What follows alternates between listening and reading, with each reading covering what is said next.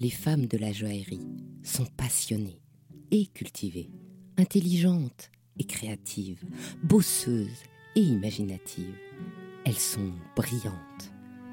On imagine le monde des bijoux comme un secteur léger et opulent. La réalité est autre. C'est un monde qui exige l'excellence dans tous les domaines. Un monde de travail acharné des artisans d'art aux mains de fées aux groupes internationaux à la puissance supranationale. Le monde des bijoux, c'est aussi une certaine image de la France qui s'impose depuis le XVIIe siècle. Et dans ce monde protéiforme, les femmes ont dû se sertir une place. Et elles ont réussi parce qu'elles sont brillantes. Dans ce podcast, Brillante, je vous fais découvrir non pas l'envers du décor, mais la réalité du monde joaillier au féminin en interviewant les femmes de la joaillerie. À chaque fois, je leur demande un conseil pour une jeune femme qui serait tentée par ce monde où le scintillement de vitrine cache l'exigence du travail et de l'investissement personnel, pour que la jeune génération se prépare ainsi à devenir brillante. Dans cette émission, je reçois aujourd'hui une femme brillante, Evelyne Possémé, la conservatrice en chef du département des bijoux anciens et modernes au Musée des Arts décoratifs à Paris, qui a été à l'initiative de la création de la célèbre Galerie des bijoux.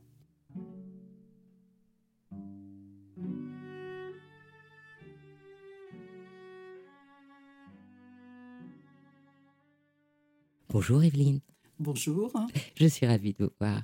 Ben, je suis ravie d'être avec vous pour parler un moment de bijoux. Alors justement, comment devient-on la conservatrice en chef du département des bijoux anciens et modernes au Musée des Arts décoratifs à Paris? C'est une longue histoire sur plus de 40 ans. En fait, j'ai fait des études d'histoire de l'art à l'école du Louvre, que j'ai doublé d'études d'histoire et d'histoire de l'art à l'université. Parallèlement, j'ai fait des stages au musée de Versailles, au château de Versailles et au musée des arts décoratifs. C'est comme ça que je suis un peu rentrée par la petite porte au musée des arts décoratifs. Et euh, lorsque j'ai fait mon stage au musée des arts décoratifs, on préparait l'exposition euh, sur l'exposition de 1925, euh, celle qui a eu lieu en 1975 ici. Donc j'ai travaillé sur cette période. J'ai participé au catalogue.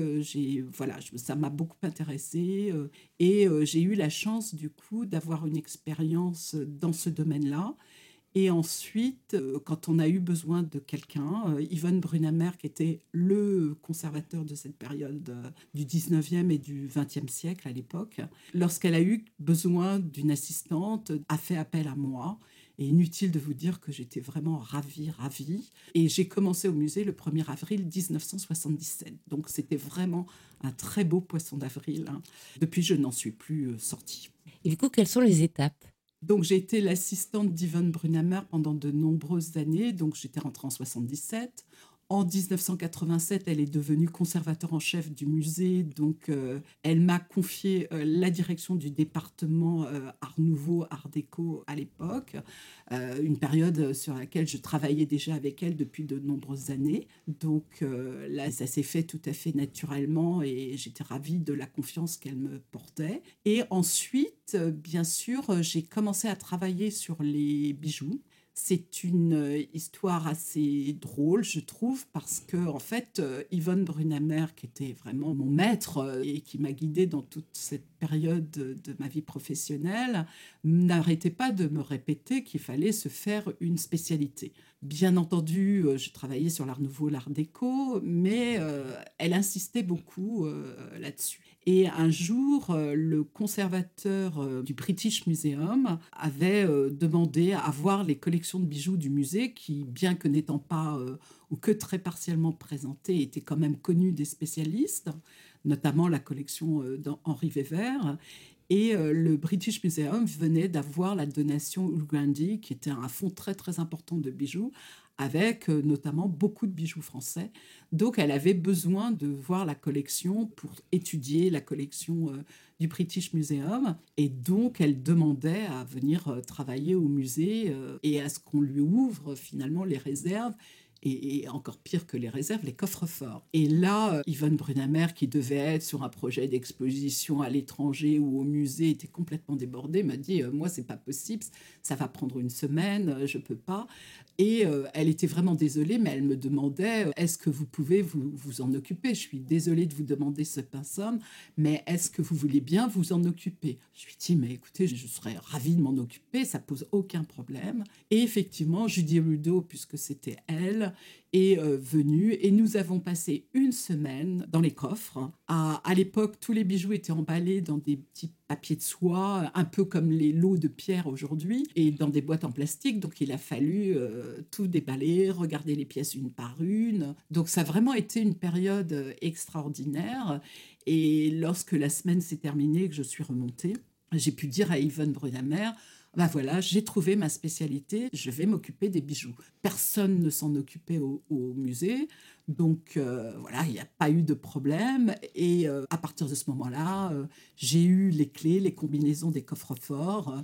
Donc euh, j'ai pu euh, vraiment travailler euh, d'abord sur les collections, bien sûr, Art Nouveau, Art Déco, qui étaient assez connues, mais petit à petit, en fonction des, projets du musée, à un moment, on a ouvert une, salle pour l'orfèvrerie du XVIIe, XVIIIe siècle.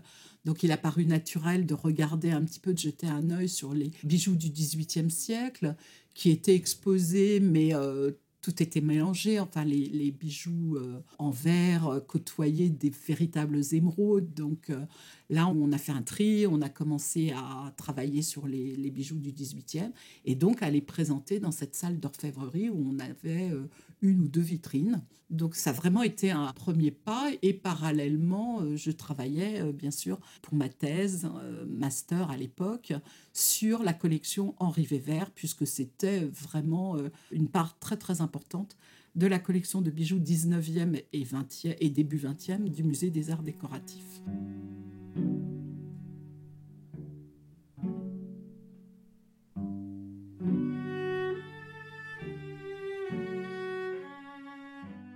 Vous avez fait une thèse dessus, non, sur Weber? Oui, j'ai fait une thèse, par l'époque, ça s'appelait euh, un master, pour l'université, euh, pour Paris 4. Donc j'ai vraiment commencé à travailler sur la collection de bijoux qu'il nous avait donnée et qui couvre tout le 19e siècle et début 20e siècle avec des pièces très très importantes. Et au fur et à mesure, quand je rencontrais des gens, des conservateurs d'autres musées et que on en parlait, automatiquement ils me disaient ah mais oui c'est le collectionneur d'estampes japonaises. Ah mais le collectionneur de miniatures persanes, euh, le collectionneur de gravures de Rembrandt, enfin voilà, à chaque fois, euh, je découvrais un aspect du personnage que je ne connaissais pas. Donc, il y a un moment, je me suis dit, bon, euh, je ne vais pas faire l'inventaire de la collection de bijoux. Il faut d'abord que je fasse quelque chose sur le personnage et les différents aspects. Donc, il y avait son côté collectionneur, notamment d'estampes japonaises et de miniatures persanes, puisqu'encore aujourd'hui, c'est une des plus belles collections pour les deux euh, corpus. C'est vraiment une, collection qui encore aujourd'hui est admirée et connue. Et bien sûr, la partie partie bijoutier, joaillier, avec son frère, et ensuite euh, toute la partie d'historien du bijou, puisqu'il était euh, le rédacteur de son livre sur la bijouterie française au XIXe siècle, qui est un livre en trois tomes euh, extraordinaire, qui se lit très facilement, qui est vraiment encore aujourd'hui la Bible dans ce domaine. En fait, je l'ai. Mmh. Tout le monde l'a à un moment donné. Tous les, spécialistes l'ont, que ce soit l'original ou que ce soit les, copies qui ont été faites dans les années 80 euh, et les rééditions en anglais aussi qui ont été faites euh, assez récemment.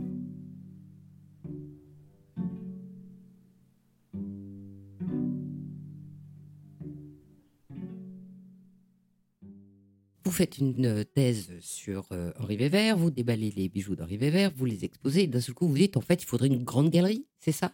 Oui, enfin, j'ai pas été euh, la seule à le penser, mais c'est vrai que plus on travaille sur un fond et sur un corpus, plus euh, les choses apparaissent importantes pour vous, mais également bah, pour votre hiérarchie, pour euh, les gens de la maison.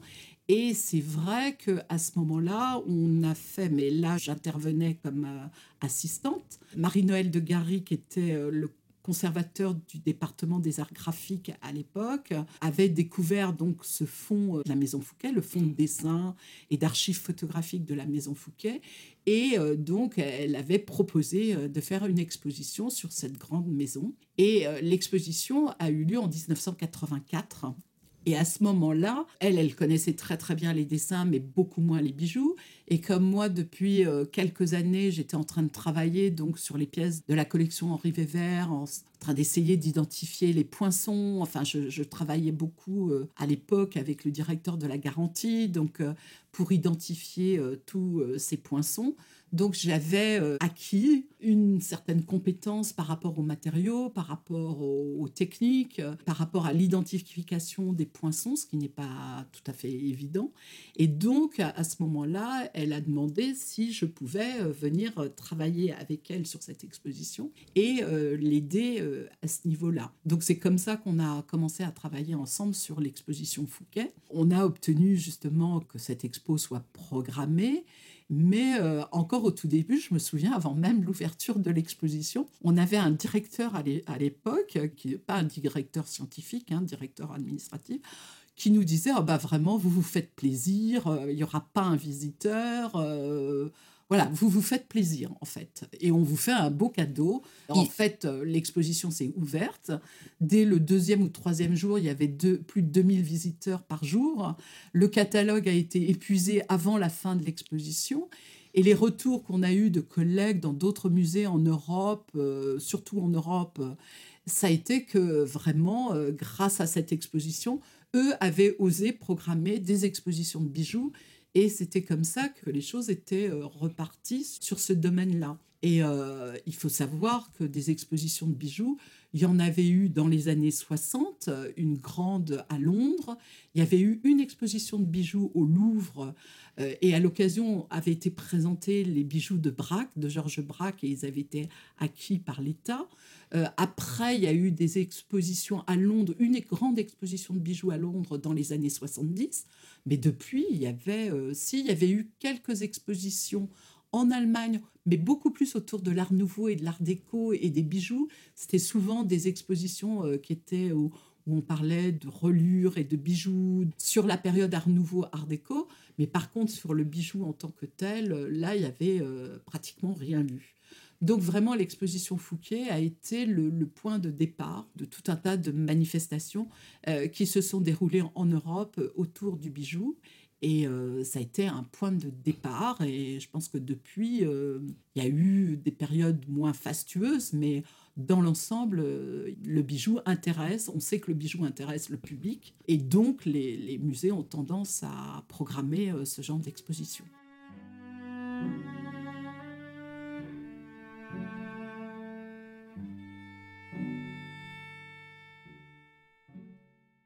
Ça n'avait pas eu lieu avant. Ça veut dire qu'on considérait dans un musée que le bijou, c'était pas vraiment de l'art. C'était pourquoi il n'y avait pas cet engouement bah, il y a un problème avec le bijou, c'est que quand on connaît, on se rend compte qu'à partir de la période romantique au 19e siècle, le bijou, enfin cette technique de la bijouterie joaillerie, d'abord est très très proche de l'orfèvrerie, qu'à ce moment-là, à partir de la période romantique, vraiment les sources d'inspiration, les formes du bijou euh, sont euh, complètement dépendantes de l'évolution générale des arts décoratifs, ce qui n'était pas forcément le cas avant. Quoique au XVIIIe siècle, on est dans des thématiques, des formes et des décors qui sont très très proches de l'art du XVIIIe siècle dans son sens euh, général. Donc vraiment, c'est au XIXe siècle ça apparaît et ça va continuer pendant tout le XIXe siècle, même si parallèlement à ces euh, bijoux très liés euh, aux arts décoratifs, il y a aussi une production plus courante qui continue à exister. Eh, mais en tous les cas, les grands noms du 19e siècle dans le domaine du bijou et de la joaillerie vont suivre et vont être marqués par ce contexte des arts décoratifs en général et des sources d'inspiration qui vont être communes. On le sait, le retour aux sources au Moyen Âge, à la Renaissance, voire au XVIIe siècle, à part après l'influence du japonisme. Tout ça, euh, le, domaine du bijou va le, le vivre aussi. Et euh, à partir du XXe siècle aussi, et l'émergence euh, beaucoup plus importante de la mode, du bijou de mode qui n'apparaît qu'entre les deux euh, guerres mondiales, on a tendance à voir depuis quelques années le bijou comme un accessoire de la mode, ce qu'il n'est absolument pas. Il peut l'être dans le cadre du bijou de mode, qui est quelque chose de tout à fait spécifique, mais il ne l'est pas dans le sens général de la bijouterie joaillerie, même si bien sûr il y a des connexions, il y a euh, bon, euh, Fouquet euh, défilait entre les deux guerres. la maison Fouquet faisait défiler ses, bijoux sur les mannequins de Jean Patou. Et il y avait des alliances, ou avec Lanvin, enfin, il y a eu des alliances comme ça. Mais on ne crée pas une collection de bijoux dans ces grandes maisons en fonction de la mode. C'est pas du tout le cas. On va tenir compte, bien sûr, quand même, du poids des bijoux par rapport au tissu qu'on utilise. Bon, à partir du moment où on a des robes longues, on peut avoir d'énormes ornements de corsage pour le soir. Bon, il est vrai qu'avec les robes que l'on trouve dans les années 1925, avec des tissus plus légers, avec euh, des robes droites, bien entendu, le bijou et le type de bijou euh, et leur forme sont obligés de s'adapter à ces nouvelles données, mais comme ils s'adaptent à la société en général et l'évolution de la société et de la façon dont les femmes se comportent, s'habillent et vivent, le bijou n'est pas euh, un accessoire de la mode.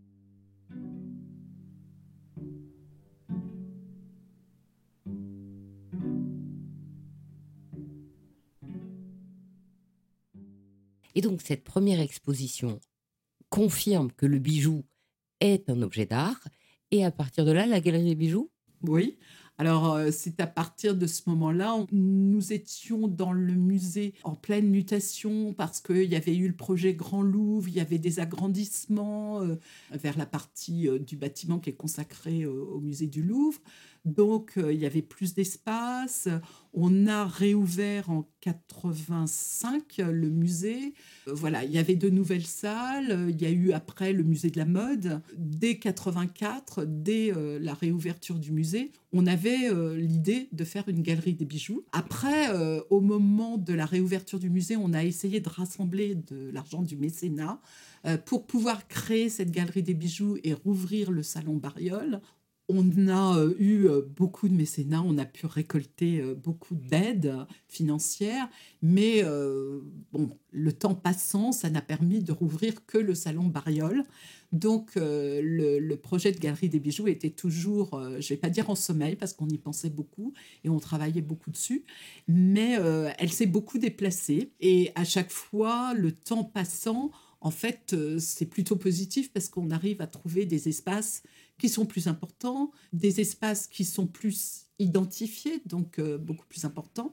Au final, avec la galerie, au moment de l'ouverture du musée de la mode, il y avait un espace euh, entre le musée de la mode et le musée des arts décoratifs qui était destiné à des expositions de mode, mais des expositions dossiers. Or, euh, avec le système d'exposition, euh, parce qu'on ne peut pas présenter la mode de, façon euh, pérenne, enfin avec des salles permanentes, c'est très difficile. Donc, on était sur des expositions qui se renouvelaient tous les six mois. Et c'était déjà un travail énorme pour les équipes de la mode. Elles n'ont pas pu investir ces espaces dossiers. L'idée est venue que ce lieu était très très bien pour une galerie des bijoux entre le musée de la mode et le musée des arts décoratifs. Et du coup, ça a été euh, vraiment quelque chose de formidable pour le bijou, parce qu'on se retrouvait avec un lieu qui était clairement identifié, qui était à cheval entre le musée de la mode et le musée des arts décoratifs. Donc, on créait vraiment un lieu pour le bijou. On voulait être un peu euh, la vitrine de la place Vendôme, de tous ces bijoutiers, de tous ces ateliers qui travaillent à Paris, et Dieu sait s'ils sont nombreux, même si le public ne les connaît pas. Et donc là, nous avons pris notre bâton de pèlerin avec le directeur du musée à l'époque pour aller voir toutes les grandes maisons, pour essayer de trouver euh, de l'aide, du mécénat, de la collaboration. Et là, à partir de ce moment-là, euh, au bout d'un certain temps, on a réussi à ouvrir euh, la galerie des bijoux et à faire vivre ce projet qui était en gestation depuis 20 ans parce que finalement, on va ouvrir la, galerie des bijoux euh, en juin 2004. Euh, Or, le premier projet datait de 1984. Donc, euh, vous voyez, voilà, la direction du musée était complètement consciente de l'importance de ce projet. Euh, c'était vraiment quelque chose qui était admis. Mais après, bon, ben, il fallait trouver le lieu, il fallait trouver les mécénats. Euh, c'était quand même un projet très, très important. Hein. on le voit d'un point de vue architectural, avec la passerelle, les vitrines, tout ça, c'était, c'était pas un petit projet. C'était vraiment je dirais pas comme une galerie, l'ouverture d'une galerie euh, permanente, mais c'était quand même le cas, c'était un projet très important. Donc là, il ouvre en juin 2004.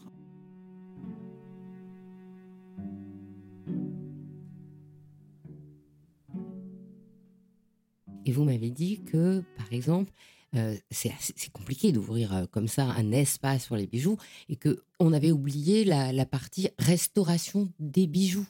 Oui, alors bien sûr, on m'avait demandé de préparer un, budget euh, bien en amont. Et bien sûr, j'avais prévu, euh, ne serait-ce que tout le monde sait que les bijoux en argent euh, se patinent et que donc il faut les nettoyer régulièrement. Ça peut pas être confié à n'importe qui.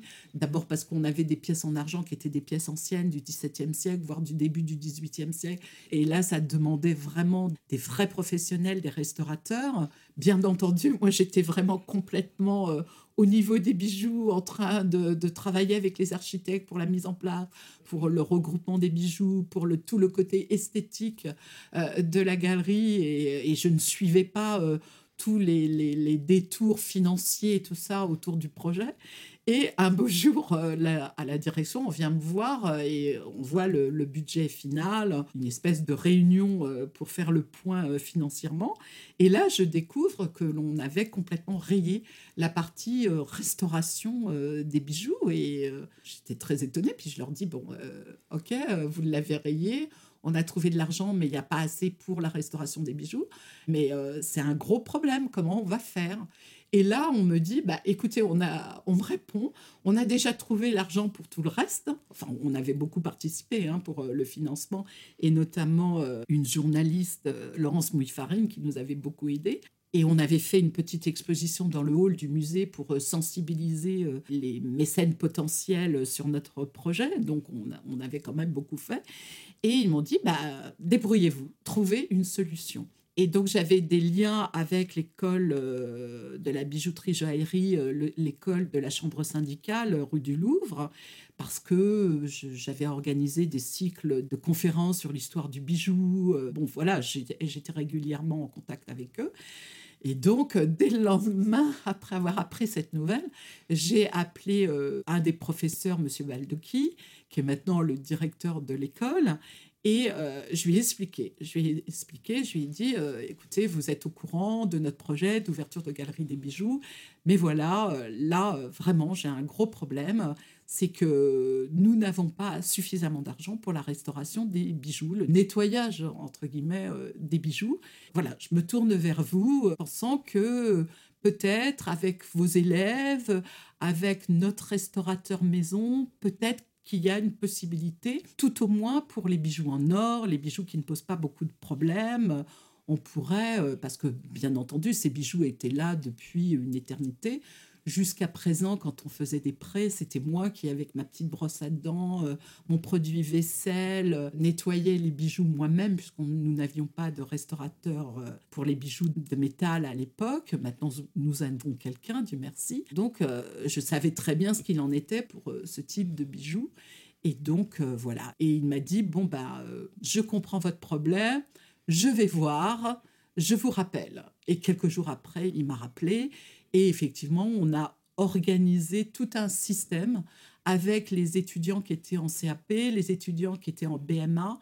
Et donc, on a organisé des semaines tournantes où euh, une dizaine d'étudiants venaient euh, passer une semaine au musée avec notre restaurateur et nettoyer ses bijoux. Et de plus, ils faisaient tout un travail euh, intellectuel puisqu'ils essayaient de comprendre comment le bijou avait été construit, réalisé. Mais ils travaillaient également en histoire de l'art en essayant donc de travailler sur le bijou qu'ils avaient choisi, euh, sur euh, sa contextualisation, si c'était un bijou art nouveau, art déco. Euh. donc il y avait tout un travail pédagogique aussi pour eux. C'était du donnant-donnant, si on peut dire. Et donc, voilà, ça a été un énorme travail, mais ça a été vraiment quelque chose, je crois, de très satisfaisant pour eux, de très satisfaisant pour nous aussi. Et donc, on a confié que les pièces les plus anciennes et en argent à des restaurateurs spécialisés.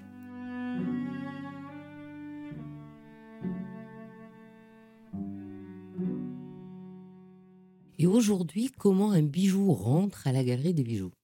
Aujourd'hui, je dois dire que les legs, les donations sont moins courantes. Une donation comme celle d'Henri Weber, c'est quelque chose euh, d'extraordinaire et qui n'arrive pas tous les jours, même si nous avons actuellement euh, des promesses de legs, notamment sur une collection d'épingles de cravate, enfin, et d'autres.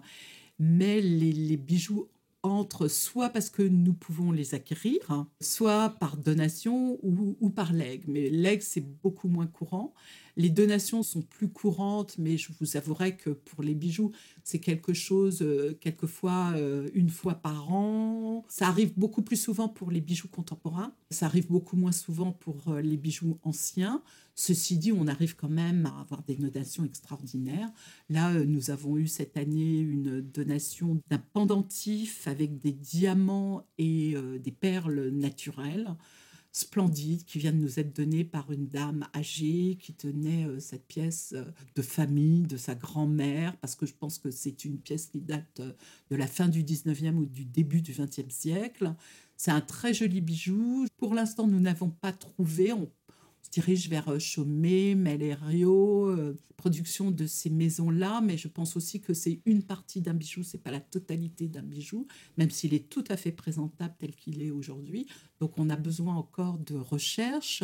L'année d'avant, nous avions eu la possibilité d'acheter une formidable châtelaine du XVIIIe siècle en argent, mais vraiment une grande châtelaine avec euh, la partie haute et vraiment plusieurs chaînes, avec un porte-mine une montre, une petite boîte, euh, des ciseaux. Donc oui, parce que la châtelaine, euh, c'est un bijou très spécifique. Oui, c'est un bijou qui était porté par... Euh, bon, on s'en sert en général, pour les hommes et comme pour les femmes, c'était pour suspendre une montre et on le suspendait euh, à la ceinture en général. Ça a été beaucoup porté au XVIIIe siècle. On en a des très belles et on peut en voir sur des portraits où même quelquefois les femmes portent deux châtelaines de part et d'autre de la pointe de, poitrine euh, dans les robes du XVIIIe. Et euh, ça va perdurer au XIXe siècle, d'autant que les femmes euh, quand elles sont à la maison, les utilisent beaucoup pour suspendre également les clés de la maison, les ciseaux dont elles ont besoin pour la couture. Donc tout un tas de petits accessoires dont elles ont besoin dans la journée, dont elles ne se séparent pas. Donc c'est vraiment, euh, c'est vraiment quelque chose qui a été très important, aussi bien dans les bijoux qu'on appellerait paysans ou régionaux, que ce soit dans les bijoux plus riches et d'ailleurs, cette euh, pièce-là, euh, c'était assez drôle parce que la personne qui voulait euh, s'en défaire mais qui n'avait pas les moyens de les donner au musée avait demandé à un commissaire-priseur sur photo de lui dire un petit peu, de lui faire une estimation.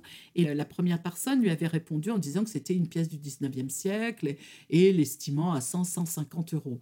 Sur la base de cette estimation, la personne avait pris contact avec le musée, donc je l'ai rappelé.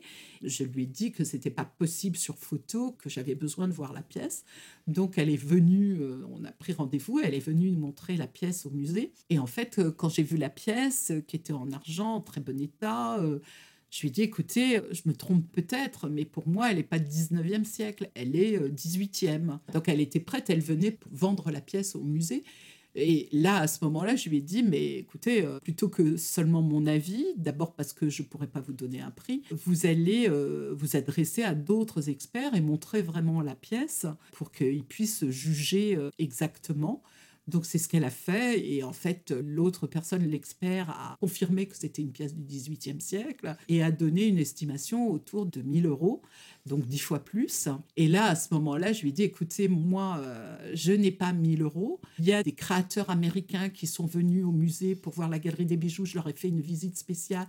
À la suite de ça, ils m'ont remercié en nous faisant un chèque de 1000 dollars. Donc, et ce chèque, depuis, euh, on l'a gardé pour une acquisition. Donc, euh, avec 1000 euh, dollars, ça faisait 800 et quelques en euros. Donc je lui ai dit, voilà ce que je peux vous proposer pour l'achat de, cette châtelette. Et là, bien entendu, bah, ce n'était pas gagné d'avance. La personne a bien entendu accepté parce que elle ne pouvait pas la donner, mais en même temps, elle, était ravie que cette pièce qu'elle avait de famille puisse être rentrée dans les collections nationales et dans les collections du Musée des Arts Décoratifs. Donc elle a accepté, mais ça vous permet de voir que c'est pas toujours évident d'acquérir une pièce et qu'en tous les cas, il y a beaucoup d'épisodes avant que euh, la pièce puisse rentrer euh, définitivement euh, dans les collections.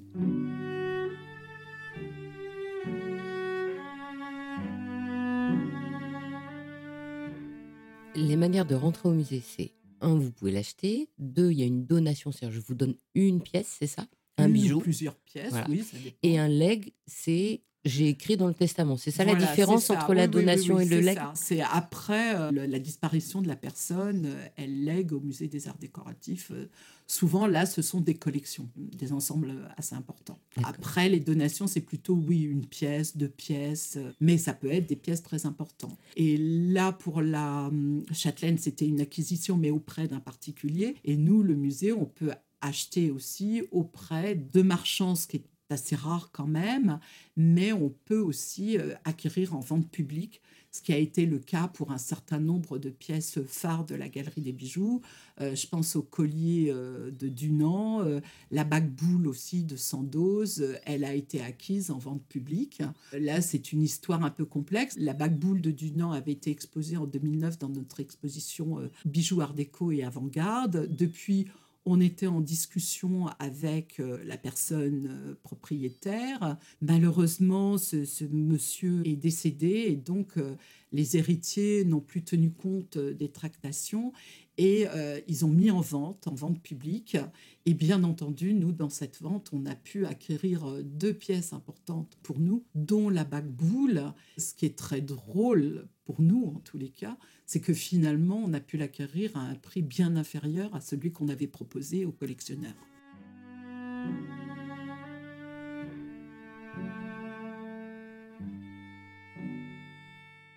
Une fois que vous avez cette galerie des bijoux, elle reste euh, plus ou moins fixe et après vous faites aussi des expositions?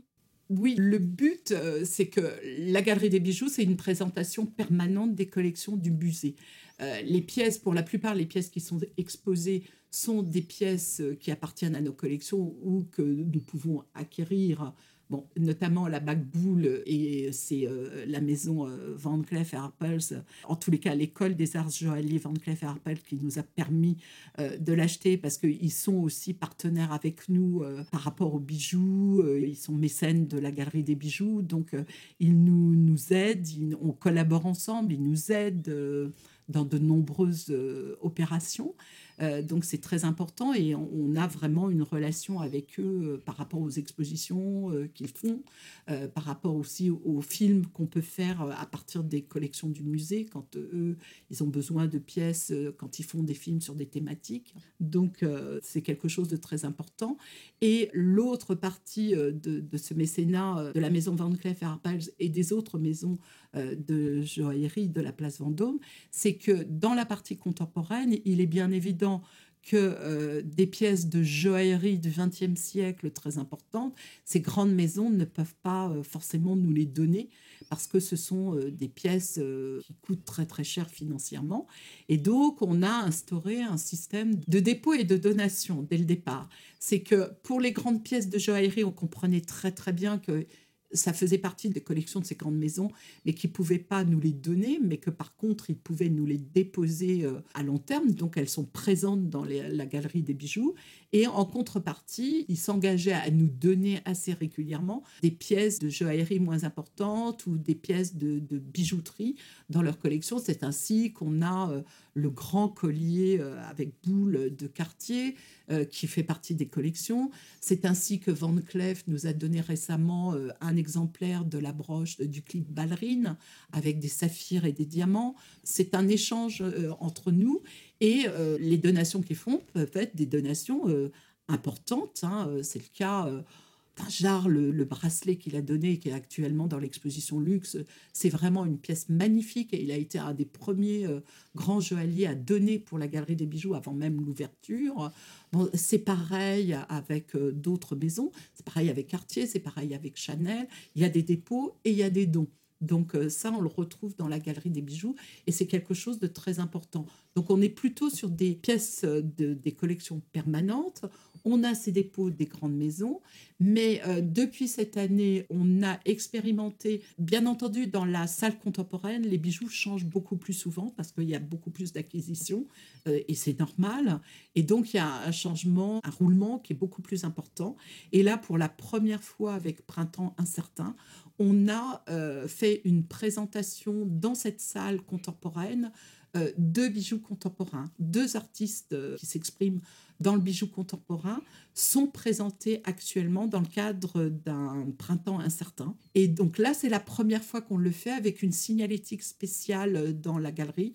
Et je dois dire que ça marche plutôt bien et c'est vraiment une présentation que je trouve très séduisante. Donc je pense que pour la partie contemporaine, oui, peut-être qu'on renouvellera ce type de présentation, donc d'une présentation temporaire au sein de cette présentation qui est permanente.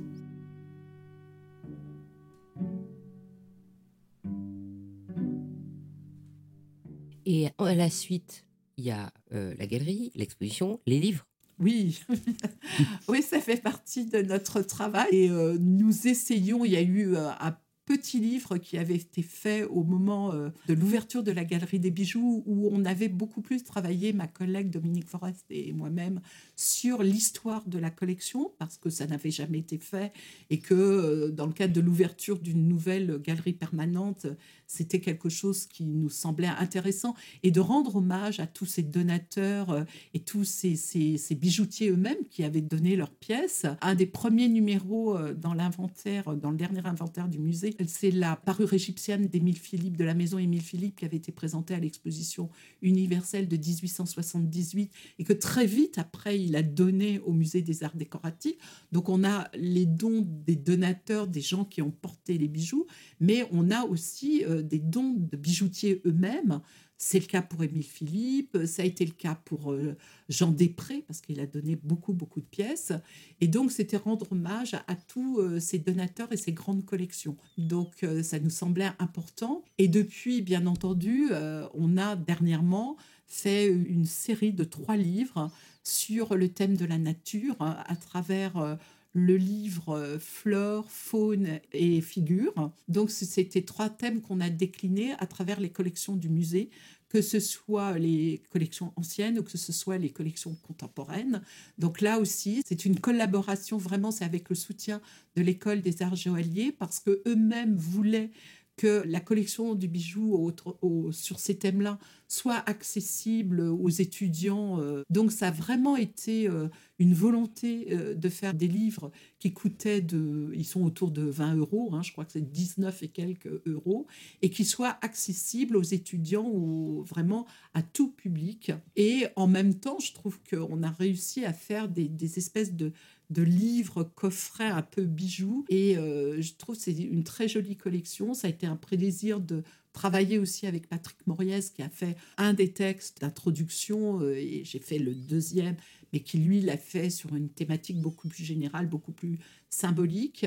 Et moi, j'étais comme d'habitude beaucoup plus euh, au ras des montures hein, pour expliquer les choses et ça permet d'avoir un, une vision un peu globale euh, des collections du, musée. On espère qu'on aura le temps de faire d'autres catalogues des collections euh, du musée.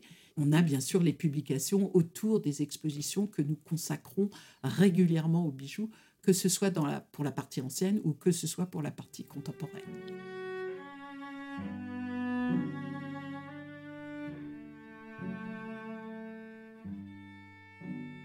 Et le web? Alors le web, euh, nous alimentons euh, le site euh, du musée, bien entendu, et il y a une part importante qui est consacrée à la galerie des bijoux, avec une visite virtuelle de la galerie, donc tout le monde peut voir. On a tous les textes que nous avons faits sur les différentes publications, enfin de l'ouverture, sur les donations, l'historique de la collection, ou que ce soit les textes d'introduction sont disponibles. Donc il y a une espèce de chronologie de l'évolution du bijou qui se retrouve sur notre site. On a développé une bibliographie, on parle aussi des différentes publications. Nous faisons régulièrement des films, alors certains très très euh, poussés, euh, qui ont été faits donc avec la collaboration de l'école euh, des arts joailliers, notamment euh, sur une très belle châtelaine euh, du XVIIIe siècle, avec non seulement la montre, mais beaucoup de, petites boîtes en pendant. Et donc vraiment, on a ouvert toutes les petites boîtes, on a sorti tous les objets qu'il y avait à l'intérieur. Donc on a fait tout un travail comme ça sur différents bijoux, et ces films sont accessibles non seulement sur le site de l'école des arts joailliers, mais sur le site du musée des arts décoratifs. Et on essaye à chaque fois de rajouter des pièces. Là, on vient de rajouter euh, un film que nous avons fait sur euh, le pendentif l'agneau pascal qui se trouve dans l'exposition Luxe. Donc, bien sûr, c'est une pièce extraordinaire avec euh, cet agneau dont la forme est représentée par une perle, une grosse perle baroque. Mais on a filmé aussi parce qu'en fait, le livre sur lequel l'agneau est posé, en fait, c'est complètement ajouré et on pensait bien que ça avait été fait pour mettre certainement euh, des crèmes odoriférantes euh, parce que bah, à cette période-là, au XVIe siècle, le luxe suprême, c'était aussi les parfums et se mettre à l'abri de toutes ces odeurs plutôt désagréables qui pouvaient régner un peu partout. Et euh, donc, ils avaient des pendentifs comme ça avec des crèmes spéciales. Et donc, on, on, a découvert que effectivement, sur un des côtés, des petits côtés du livre, on pouvait ouvrir pour pouvoir euh, charger euh, ce, petit euh, réceptacle. Et donc là, on a fait un film où on montre justement comment on peut ouvrir cette petite porte, tourner autour et montrer vraiment que c'est un livre ajouré, donc que ça, ça servait effectivement à ça, à poser des crèmes spéciales.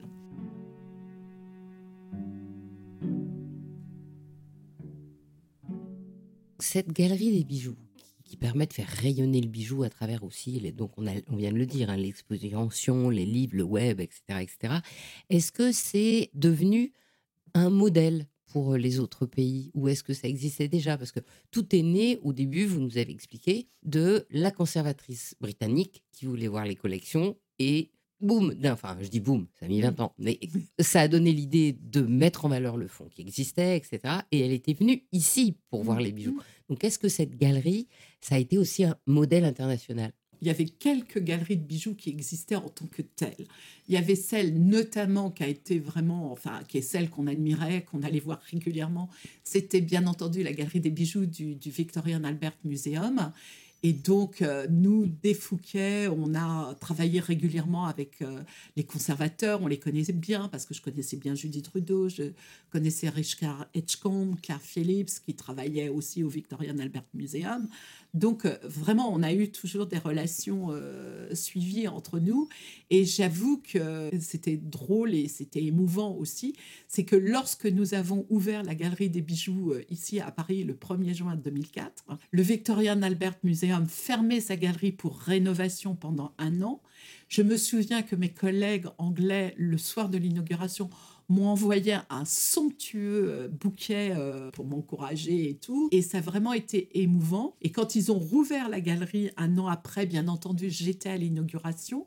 Et je dois dire que la galerie des bijoux, bien sûr, du fait de l'espace tel qu'il est, parce que c'est une galerie au, au, Victorian Albert Museum, c'est aussi un peu, euh, la galerie sud chez nous est un peu aussi sur ce même système. Et effectivement, mais avec des. Mais peut-être aussi parce que nous, au départ, on a, on a un peu copié sur la galerie des bijoux du Victoria. C'est très semblable, effectivement, notamment au rez-de-chaussée, avec des vitrines centrales, mais qui là euh, sont beaucoup plus grandes, ont des formes beaucoup plus incurvées, alors que nous, on a vraiment des vitrines rectangulaires, mais parce que l'espace est moins grand et tout. On est frères et sœurs, en fait, euh, là, euh, avec le Victorian Albert Museum, et on a de très très bonnes relations et j'admire beaucoup euh, les conservateurs euh, qui s'occupent de cette euh, galerie. Il y avait aussi le musée de Pforzheim, où là vraiment aussi, c'était un plaisir de visiter la première fois ce musée. Mais là, c'est vraiment un musée complet qui est consacré aux bijoux, donc euh, avec une construction moderne, hein, parce que le bâtiment a été conçu pour euh, ce musée, donc euh, on est vraiment dans une construction des années 70, un très beau musée encore aujourd'hui, et avec des collections extraordinaires, mais donc du coup la présentation est pas du tout la même, et voilà, mais c'était les référents à l'époque. Maintenant, il y a, d'autres musées. Euh, je ne connais pas, mais je connais les collections, je connais les conservateurs du musée de Boston, où là, il y a une grande collection de, bijoux qui, euh, avec des collections de l'Antiquité jusqu'à nos jours. Et ils sont très, très euh, intéressés. Enfin, vraiment, ils s'occupent beaucoup de, cette collection. Donc voilà, il y a le musée de Richemont aussi, où ils ont beaucoup de, pièces.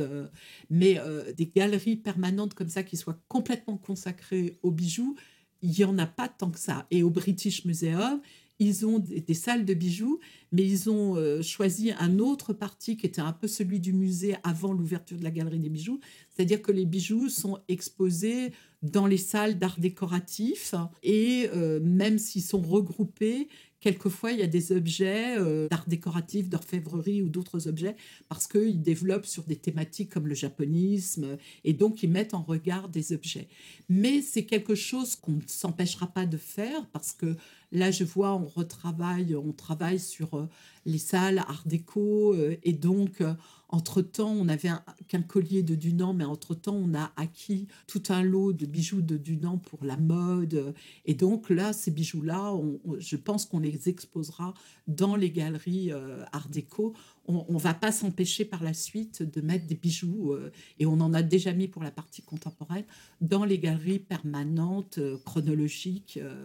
Voilà, c'est pas parce qu'il y a la galerie des bijoux qu'il n'y aura pas des bijoux ailleurs euh, dans le musée. Après, c'est une question de nombre et d'importance des pièces par rapport à ce que mes collègues dans les galeries euh, veulent développer et démontrer.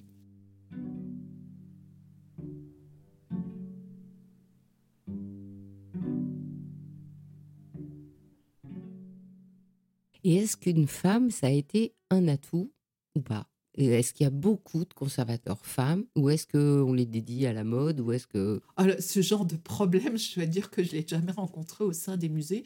D'abord parce que parmi les conservateurs, il y a beaucoup de femmes, pour des raisons certainement financières, parce que c'était moins bien payé, donc euh, automatiquement, c'était plutôt des femmes.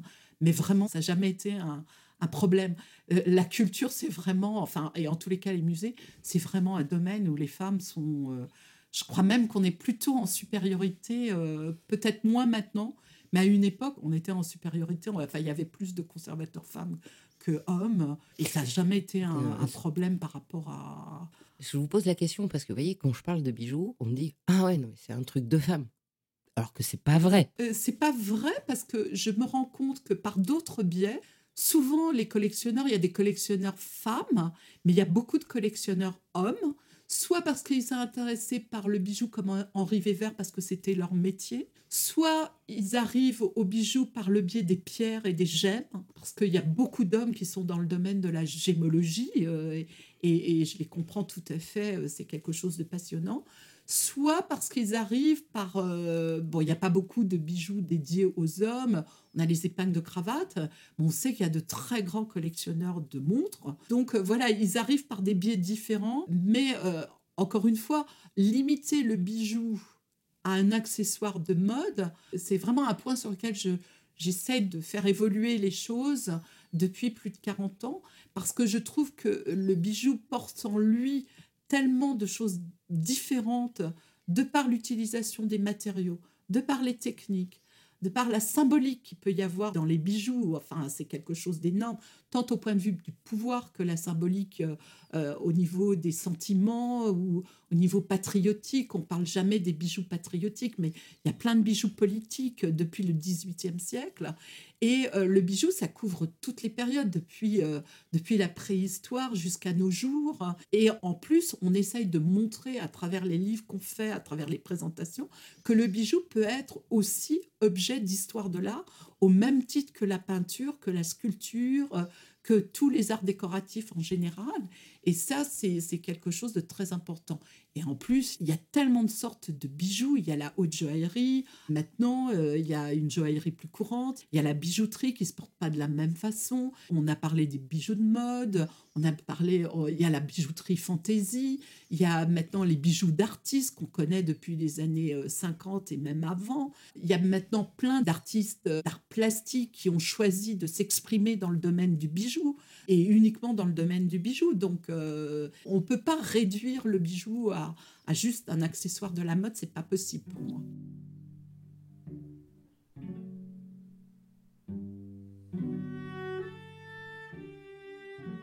Et donc, votre prochaine envie, qu'est-ce que vous auriez envie de faire maintenant, après tout ça? Après euh, l'expo, euh, la galerie, les autres expos, euh, l'achat des nouvelles pièces, les livres, le web. maintenant, vous auriez envie de faire quoi pour défendre cette idée du bijou? Bah, Là, on essaie de, vraiment, et je crois qu'on commence à y arriver parce qu'il y a beaucoup d'étudiants de l'université qui font des masters, voire même des thèses dans le domaine du bijou. Il y en a de plus en plus et ça, c'est vraiment quelque chose d'important. Donc l'université s'intéresse aux bijoux donc vous voyez, ça sort un peu du cadre. Et euh, le but, c'est vraiment, euh, mais je suis pas la seule, hein, euh, les, directeurs des grandes maisons et tout. Donc c'est vraiment de montrer que le bijou est un art décoratif à part entière parce que il a des sources d'inspiration. Il y a tout un travail d'histoire de l'art qui peut être fait autour. Et c'est de, donner de plus en plus. Bon, ça serait de, de pouvoir publier les catalogues du musée, notamment euh, la, collection Art Nouveau, qui est très très importante, qui est vraiment une collection de référence. Si je peux aussi euh, la collection euh, du 19e, enfin tout celle qui a trait à l'historicisme parce que c'est une collection importante aussi et euh, continuer des publications euh, sur des fonds de dessins euh, qu'on a eu la chance de pouvoir faire entrer au musée des arts décoratifs. J'aimerais faire un livre sur Henri Weber. Il y a eu madame, mon master mais il n'a pas été publié. Or, nous avons les fonds photographiques de la maison Weber au musée donc on peut faire connaître notamment toute ce pan de sa production qui est la joaillerie et qui n'est pas connu aujourd'hui du grand public parce que malheureusement la joaillerie, on démonte, on détruit les montures parce qu'on récupère euh, les, pierres précieuses ou les pierres fines pour faire de nouveaux bijoux. Et donc ces bijoux disparaissent, on n'en a que quelques-uns. Et je trouve qu'il n'y a pas de livre vraiment sur la joaillerie, sur l'histoire de la joaillerie et l'évolution de la joaillerie. On a le livre sur les bijoux de la couronne, sur les joyaux euh, royaux et tout ça, mais un livre vraiment sur l'évolution depuis le XVIIe siècle de la joaillerie, on n'en a pas.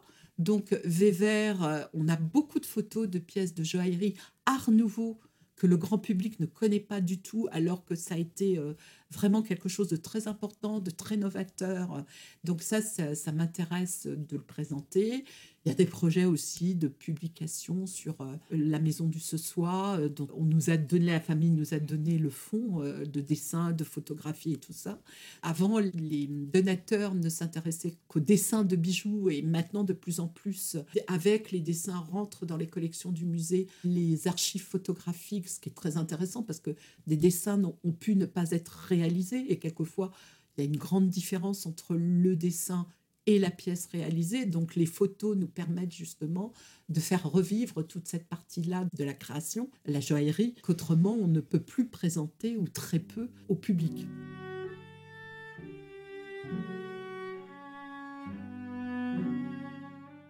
Et on vient de parler des étudiants. Si vous aviez un conseil à donner à une jeune femme aujourd'hui qui voudrait demain être la conservatrice en chef du département des bijoux anciens et modernes du musée des arts décoratifs? Qu'est-ce que vous lui diriez C'est vrai que j'étais un peu seule pendant longtemps euh, dans, dans ce domaine-là même si bien sûr au Louvre, il s'intéressait aux bijoux par rapport aux, aux, joyaux de la couronne. Voilà, c'est vrai que maintenant, on est plus nombreuses. Mais c'est vrai que c'est quelque chose de formidable et je pense qu'il y a encore beaucoup, beaucoup de découvertes à faire. Il y a beaucoup de travail à faire, euh, par exemple, euh, travailler sur le 17e, le 18e siècle, c'est beaucoup plus difficile parce qu'on a les gravures, on a les dessins, mais il y a très peu de pièces qui ont survécu. Euh, donc il faut aller voir dans les grandes collections royales européennes qui ont été préservées, mais il faut aller voir aussi euh, dans les archives, il faut dépouiller les inventaires. Donc c'est un travail vraiment euh, de fond. Mais je pense que à partir du moment où on a de plus en plus d'étudiants, d'étudiants qui vont jusqu'au doctorat, ça a été le cas pour cette étudiante qui a travaillé sur Tavernier et qui a permis de découvrir beaucoup de choses très très intéressantes. Donc on, voit qu'il y a vraiment Cécile Tugan. Oui, voilà, qui travaille actuellement à l'école des arts joailliers, justement. Il y a vraiment matière à faire des recherches. Et à partir de ces recherches qu'elles auront faites dans le cadre de leurs études, ça leur permettra justement d'accéder, d'apparaître déjà comme des, spécialistes, au moins dans un domaine du bijou. Et ensuite, à elles de choisir, parce que les métiers sont, sont très différents, à elles de choisir si elles veulent être dans des grandes maisons. J'ai beaucoup de de stagiaires qui sont passés ici et qui maintenant se retrouvent à travailler euh, pour des grandes maisons, que ce soit Vuitton, que ce soit euh, enfin toutes les grandes maisons qu'on connaît euh, à Paris et, qui travaillent dans ces sections-là de joaillerie ou de bijouterie de ces grandes maisons. Ça peut être aussi dans le commerce d'art et ça peut être aussi dans, dans, les musées parce que des collections de bijoux, nous en avons, nous, au musée des arts décoratifs. Mais bon, c'est pas des collections, euh, elles n'ont pas la même ampleur euh, qu'au musée des arts décoratifs, mais dans les musées de, province, il y a des collections de bijoux régionaux, euh, il y a des collections, oui, de bijoux bourgeois entre les, ce qu'on appelle les bijoux régionaux et les bijoux un peu plus importants, un peu plus riches. Bon, je suis sûre qu'il y a des collections assez importantes dans certains musées de province, donc il pourra y avoir effectivement des conservateurs non seulement au musée des arts décoratifs, mais aussi dans d'autres musées.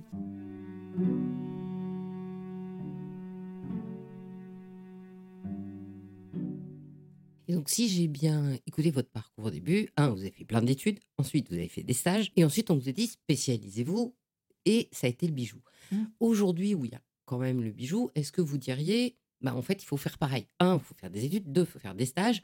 Ensuite, la spécialité bijou, est-ce que ça suffit ou est-ce qu'il faut faire une spécialité spécialité? Euh, Je pense que la spécialité bijou, elle rentre dans une euh, catégorie beaucoup plus large qui est celle des arts décoratifs. Parce que c'est vrai que quand on travaille sur les bijoutiers du 19e siècle, ils étaient tous à l'époque orfèvres en même temps. Et on voit bien que ce soit euh, Froment-Meurice, Morel, euh, enfin, ce sont des maisons euh, qui ont vraiment travaillé les deux et conjointement. Et il y a une relation entre l'orfèvrerie et la bijouterie. Aujourd'hui, c'est plus le cas. Les grandes maisons de joaillerie, de bijouterie d'aujourd'hui ne font pas de l'orfèvrerie. D'abord parce que des maisons d'orfèvrerie aujourd'hui, il y en a de moins en moins parce que le métal argenté, euh, finalement, a fait disparaître euh, l'orfèvrerie euh, massive. Et c'est peut-être dommage, il n'y a plus que quelques artisans qui, sont capables de, faire ce travail. mais donc, on doit l'inclure dans les arts décoratifs, d'abord parce que c'est pas évident de trouver des débouchés que sur le bijou.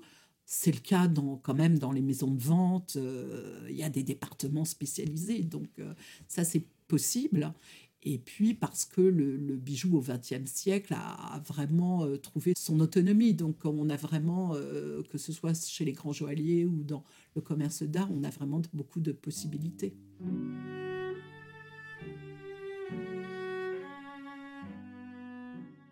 Un dernier mot pour le mot de la fin? Je ne saurais pas quoi vous dire. Je me suis beaucoup euh, raconté.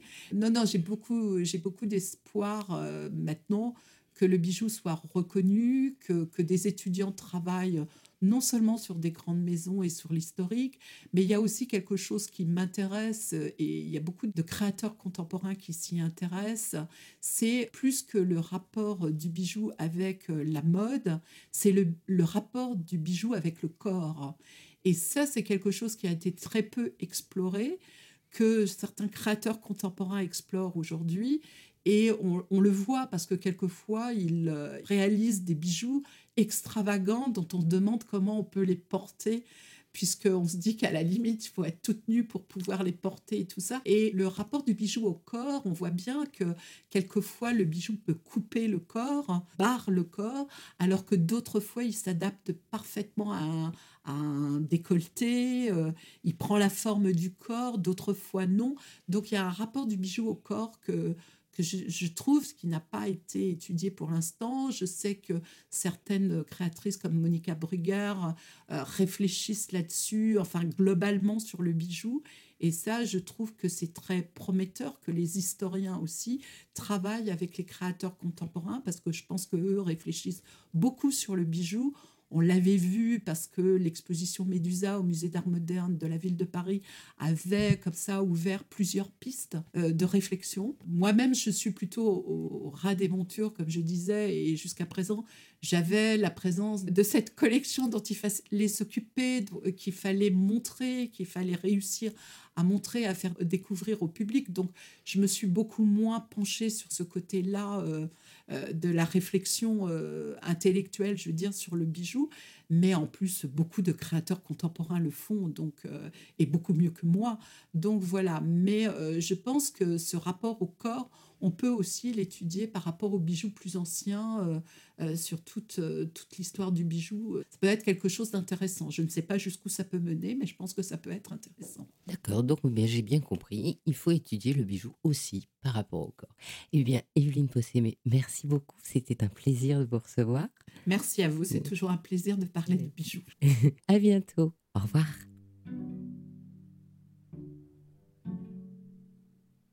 Merci d'avoir écouté Brillante. Je vous invite à me faire part de vos commentaires, de vos réactions, de vos envies ou de vos questions pour Evelyne Possémé sur les réseaux sociaux d'Il était une fois le bijou.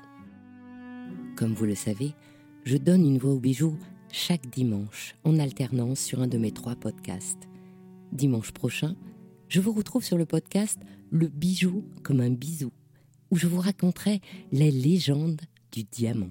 Une façon brillante d'introduire la nouvelle thématique du podcast Il était une fois le bijou, qui explorera cette fois le diamant et commencera le 31 janvier par l'interview de François Farge, le professeur au Muséum national d'histoire naturelle qui a ressuscité les diamants de Louis XIV.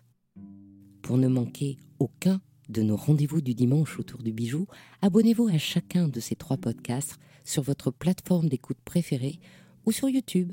Et encouragez-moi en mettant des commentaires et en partageant. C'est ce qui permet de référencer les podcasts. Si vous êtes sur Apple Podcasts, mettez plein d'étoiles et partagez sans modération.